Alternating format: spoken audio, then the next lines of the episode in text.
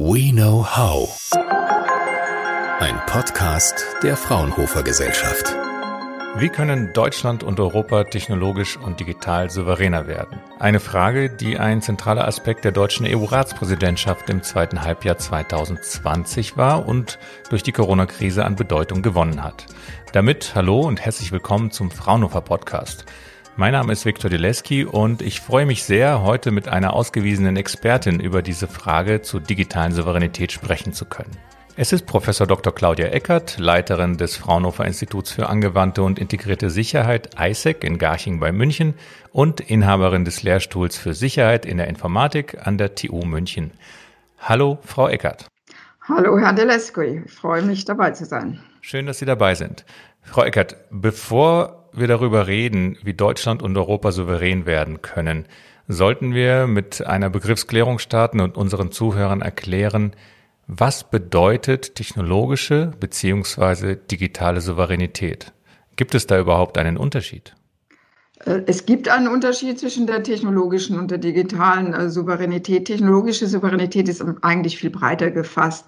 Ähm, aber lassen Sie mich noch, noch ein Stück zurückgehen, nämlich erstmal Souveränität noch mal ein wenig fassen. Ähm, was bedeutet das denn eigentlich ganz allgemein?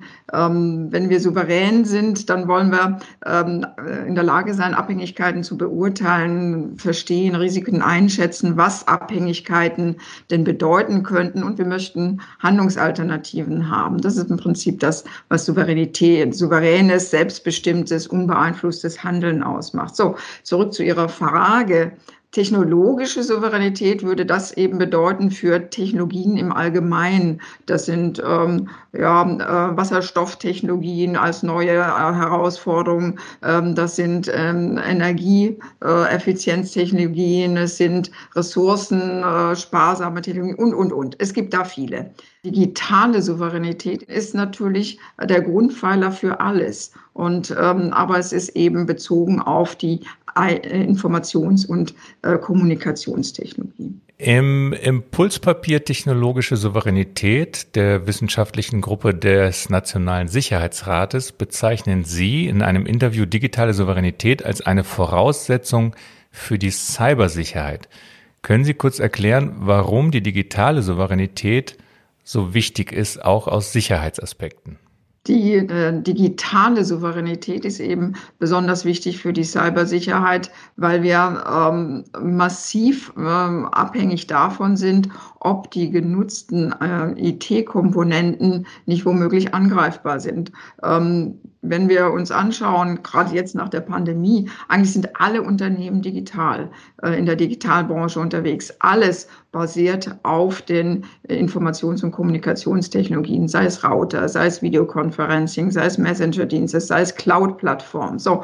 Und warum ist jetzt die ähm, Souveränität hier so wichtig? Ähm, wissen wir denn, was diese Technologien tun? Sind da womöglich eingebaute Hintertüren, sodass Informationen abfließen können?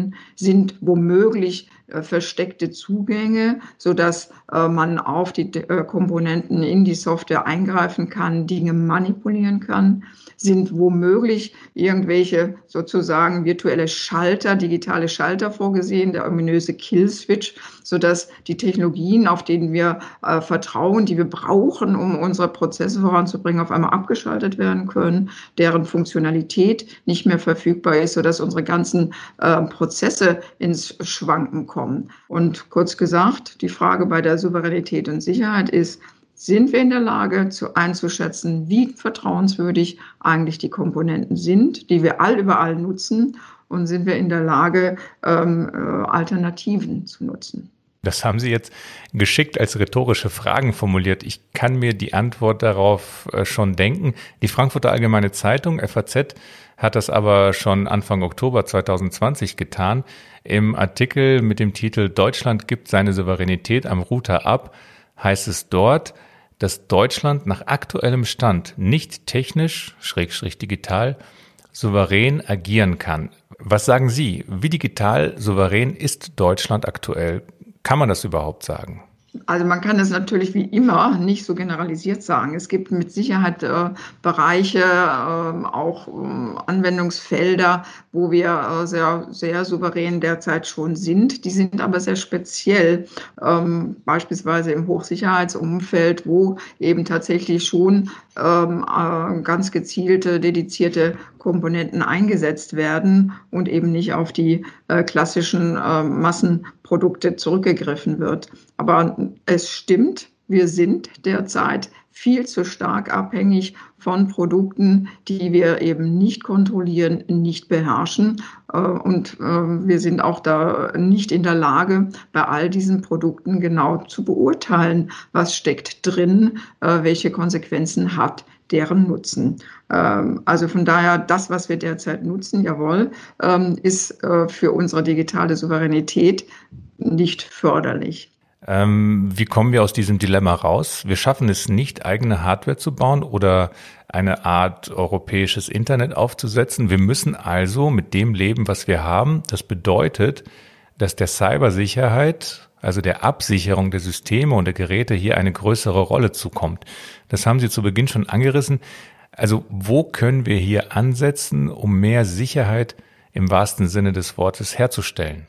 Also wir können an, an verschiedenen Stellen ansetzen. Vielleicht möchte ich nochmal aufgreifen, ich hatte vorhin schon angedeutet, dass wir ja nicht bei Null ansetzen, sondern schon einiges haben. Da möchte ich ganz gerne nochmal aufgreifen. Ähm, was wir haben in Deutschland ist eine extrem äh, gute äh, Forschungslandschaft, äh, auch ähm, eben Befähigung, Fähigkeiten, Labore, um beispielsweise zu beurteilen. Das heißt, das, was Sie vorhin als Frage gestellt haben, wissen wir denn eigentlich, was in den ähm, Komponenten an Funktionalität steckt und auch versteckter Funktionalität steckt, die können wir sehr wohl an vielen Stellen beantworten, weil wir eben die entsprechenden Methoden, die Werkzeuge schon erforscht und entwickelt haben. Jetzt nochmal weiterzugehen, der nächste Schritt ist eben das auch verfügbar zu machen, das in der Breite auch auszurollen, dass wir viele äh, Testlabore haben, sodass das genutzt werden kann, um das intensiv wirklich für viele Komponenten auch automatisiert äh, durchzuführen. Das nächste ist, äh, wir haben sehr, sehr gute Vorarbeiten beispielsweise in dem Bereich des äh, sicheren Computings oder neudeutsch Confidential Trusted Computing.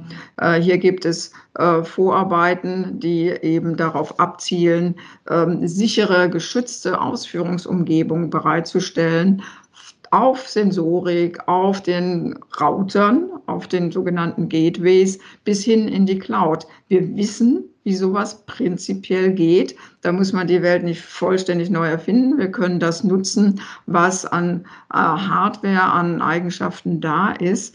Das ist etwas beispielsweise, was wir in dem äh, Fraunhofer Initiative Industrial Data Space sehr stark vorangetrieben haben. Warum sage ich das? Weil das eine Basis ist für die, die digitale Souveränität, für die Datensouveränität. Und wenn wir das ausrollen, wenn wir das wirklich ähm, äh, flächendeckend äh, hineinbringen in den Markt, sodass ähm, vorhandene äh, Komponenten ergänzt werden um solche Komponenten. Wir müssen nicht alles neu machen. Wir müssen nur das, was da ist, mit ähm, sogenannten Härtungsmaßnahmen versehen, sodass wir sicher sind, da passiert nur das, was wir wollen. Wir können es kontrollieren, weil wir da äh, einen gewissen Zusatz draufgebracht haben.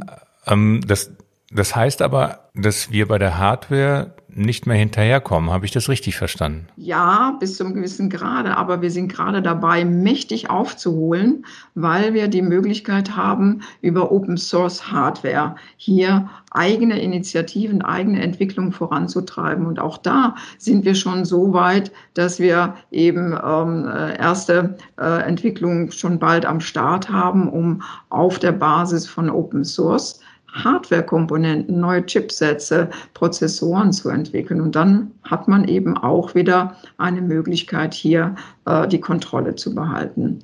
Plus eben Regelwerke zu erstellen, sodass die ähm, äh, Hersteller sich an diese Regeln halten. Dann könnten wir deutlich weiterkommen und zwar Hand in Hand mit den Vorarbeiten, die wir auf den unterschiedlichen Ebenen schon gemacht haben. Sie haben, Sie haben die Forschung ja gerade schon mal angesprochen. Lassen Sie uns kurz bei der Forschung bleiben und bei der Rolle der Forschung. Sie verbinden ja beide Seiten, die universitäre IT-Sicherheitsforschung an Ihrem Lehrstuhl an der TU München mit der angewandten IT-Sicherheitsforschung als Leiterin des Fraunhofer ISEC.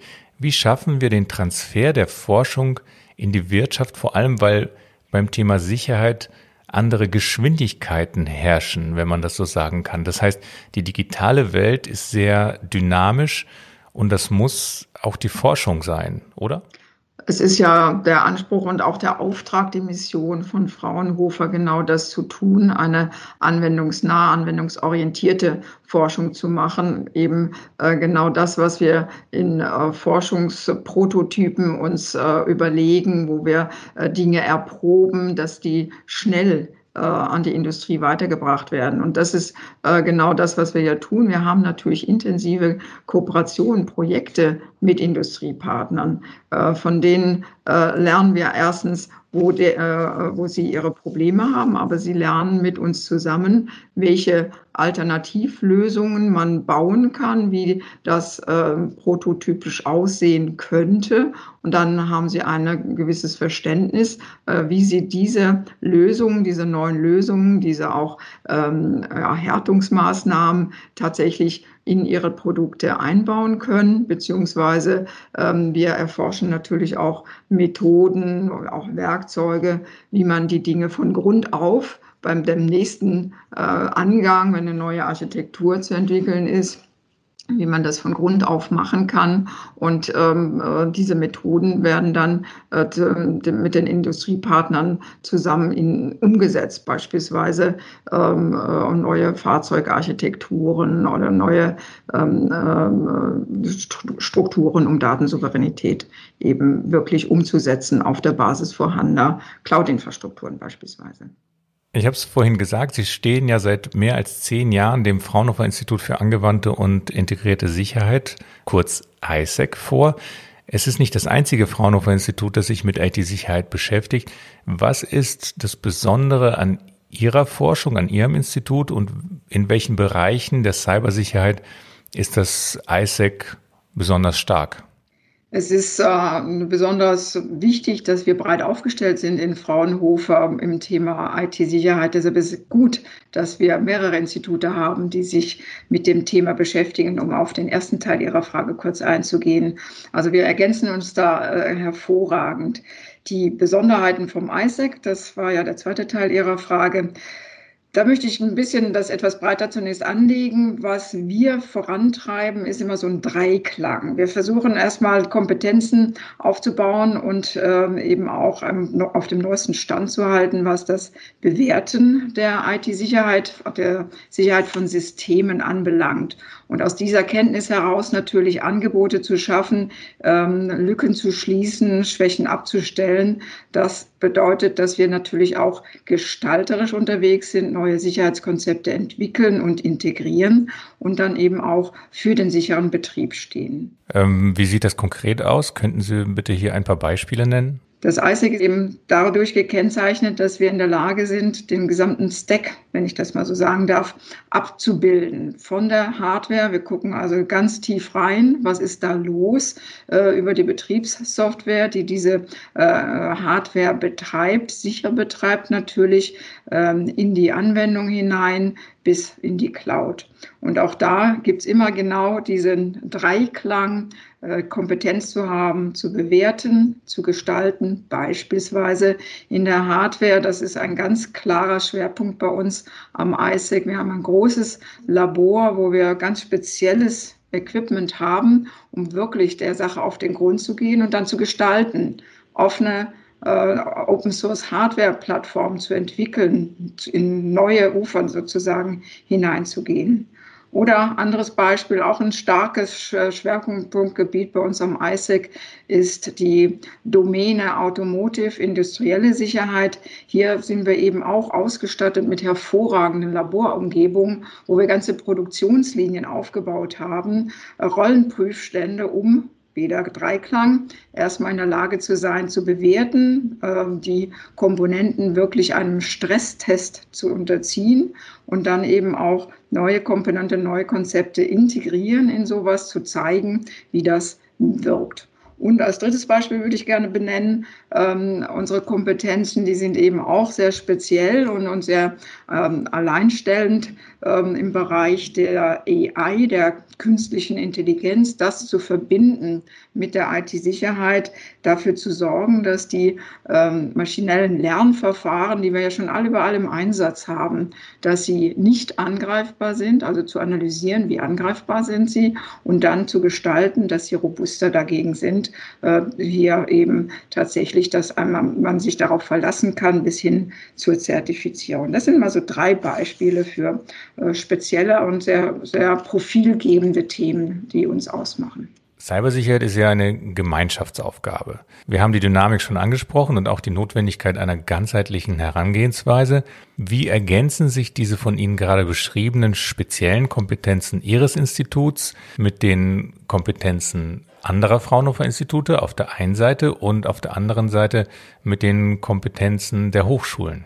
Ja, vielen Dank für diese Frage. Wir haben seit längerer Zeit ein ähm, äh, schönes Netzwerk. Das ist das Lernlabor äh, Cybersicherheit. Und da sind eben verschiedene Fraunhofer-Institute, die sich auch zusammengetan haben mit Partnern, insbesondere äh, Hochschulen, um ähm, Themen der Cybersicherheit in ähm, speziellen Lernlaboren, also für Weiterbildungsmaßnahmen aufzubereiten und an dem Markt äh, äh, anzubieten. Und da ergänzen wir uns eben sehr gut. Wir haben kom uns komplementär aufgestellt, äh, sodass der Kunde äh, eben die ganze Breite abgedeckt bekommt von diesem sich ergänzenden Angebot, ähm, aber eben auch äh, sehr, äh, sehr gezielt auch Tiefenbohrung machen lassen kann, wenn da eben eins der Themen ihn besonders interessiert. Wir in München am ISEC beschäftigen uns eben in diesem Kontext sehr stark mit Embed eingebetteter Sicherheit, mobiler Sicherheit, während ähm, Kollegen äh, beispielsweise in Berlin sich eher mit äh, Fragen der äh, Zertifizierung oder der, äh, des Datenschutzes dann auch be äh, beschäftigen, um da dann gezielte Angebote zu geben. Und auf einer ganz anderen Ebene haben wir mal zusammengetragen, ähm, welche Analysekompetenzen wir eigentlich alle haben. Eben dieses Thema des Bewertens. Äh, da gibt es auch da unterschiedliche Angehensweisen. Wir sind sehr, sehr technologisch mit speziellem Equipment, Methodiken unterwegs, um zu hacken, um offensiv sozusagen dran zu gehen. Da sind andere, die äh, eher auch von einer Zertifizierungsecke da drauf schauen, vielleicht auch mehr die Dokumentation überprüfen, die dahinter stehen. Und all diese äh, ganz, ganz unterschiedlichen Kompetenzen mal zusammenzutragen, auch eine Testlaborübersicht zu haben. Auch das äh, zeichnet uns aus, dass wir da eben offen sind, zusammentragen, um unseren Kunden die breite äh, Vielfältigkeit unseres Angebots auch zugänglich zu machen. Abschließende Frage noch zu einem der Technologiethemen in diesem Jahr, nämlich Quantentechnologie. Die Fraunhofer Gesellschaft bietet in Zusammenarbeit mit der Firma IBM deutschen Unternehmen einen Quantencomputer zur Nutzung an, quasi zum Ausprobieren und zum Entwickeln neuer Geschäftsmodelle. Allerdings wird die Technologie in Bezug auf die Cybersicherheit kritisch gesehen, weil hier die Befürchtung vorherrscht, Quantencomputer könnten Sicherheitsschranken wie Verschlüsselung leichter umgehen. Können Sie das kurz einordnen und uns aufklären, was da so dran ist? Ja, sehr gerne, Herr Deleski. Ähm, also erstmal äh, ist das natürlich eine super Sache, dass wir hier in Deutschland auch diese Quantentechnologie in der Breite vorantreiben. Gerade auch in Bayern sind große Initiativen angestoßen worden, damit wir eben nicht mehr hinterherlaufen, sondern tatsächlich nah dabei sind, Quantencomputer zu entwickeln, Hardware und Software Hand in Hand. Um auf Ihre Frage zu kommen, ist das eine Gefahr für die Cybersicherheit, äh, wenn wir äh, Quantencomputer haben? Die Antwort ist ja, man geht davon aus, dass dem so ist. Es gibt äh, schon seit langer Zeit ähm, theoretische Verfahren, die nachweisen, wenn man eben die Phänomene des Quantencomputers nutzen kann, dann kann man kryptografische, also Verschlüsselungstechnologien, die heutzutage überall im Einsatz sind, wenn Sie verschlüsselt kommunizieren, auf Ihren Bankserver zugreifen, wenn Sie eine Mail verschlüsselt übertragen und, und, und. Mit ähm, Quantencomputern könnten diese Verfahren alle äh, in Frage stehen, weil der Quantencomputer es erlaubt, die Schlüssel effizient, also machbar, in machbarer Zeit zu knacken. Ähm, und da müssen wir natürlich was für tun. Wir müssen jetzt schon etwas dafür tun, dass in den äh, normalen Systemen, die wir auch noch in 10, 20 Jahren nutzen, dann eine Verschlüsselungstechnologie integriert ist, die stark ist, egal wie gut der Quantencomputer irgendwann mal sein wird. Und das ist etwas, was man unter dem Namen Postquantenkryptographie zusammenfasst. Hier arbeiten wir schon seit äh, langer Zeit dran, hier die entsprechenden Lösungen zu entwickeln und dann auch in die Produkte zu integrieren. Ob ein Quantencomputer irgendwann mal wirklich in der Lage ist, ist ja auch nochmal die Frage, wie viel Qubits braucht man denn da eigentlich dafür? Hat man eine Zeit lang gesagt, na ja, das dauert schon noch 10, 20, 30 Jahre. Mittlerweile ist man da aber ein bisschen runtergekommen. IBM hat angekündigt, jedes Jahr die Anzahl der Qubits zu verdoppeln. Wir sind jetzt bei äh, circa 50 bis 60 Qubits. Ähm, es werden bald 1000 sein.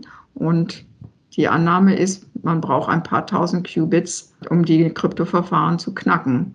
Also jedes Jahr verdoppeln. Dann können Sie sich ausrechnen, wann wir soweit sind. Und das ist nicht erst in 20, 30 Jahren. Wir müssen jetzt handeln und das tun wir auch. Fraunhofer. We know how.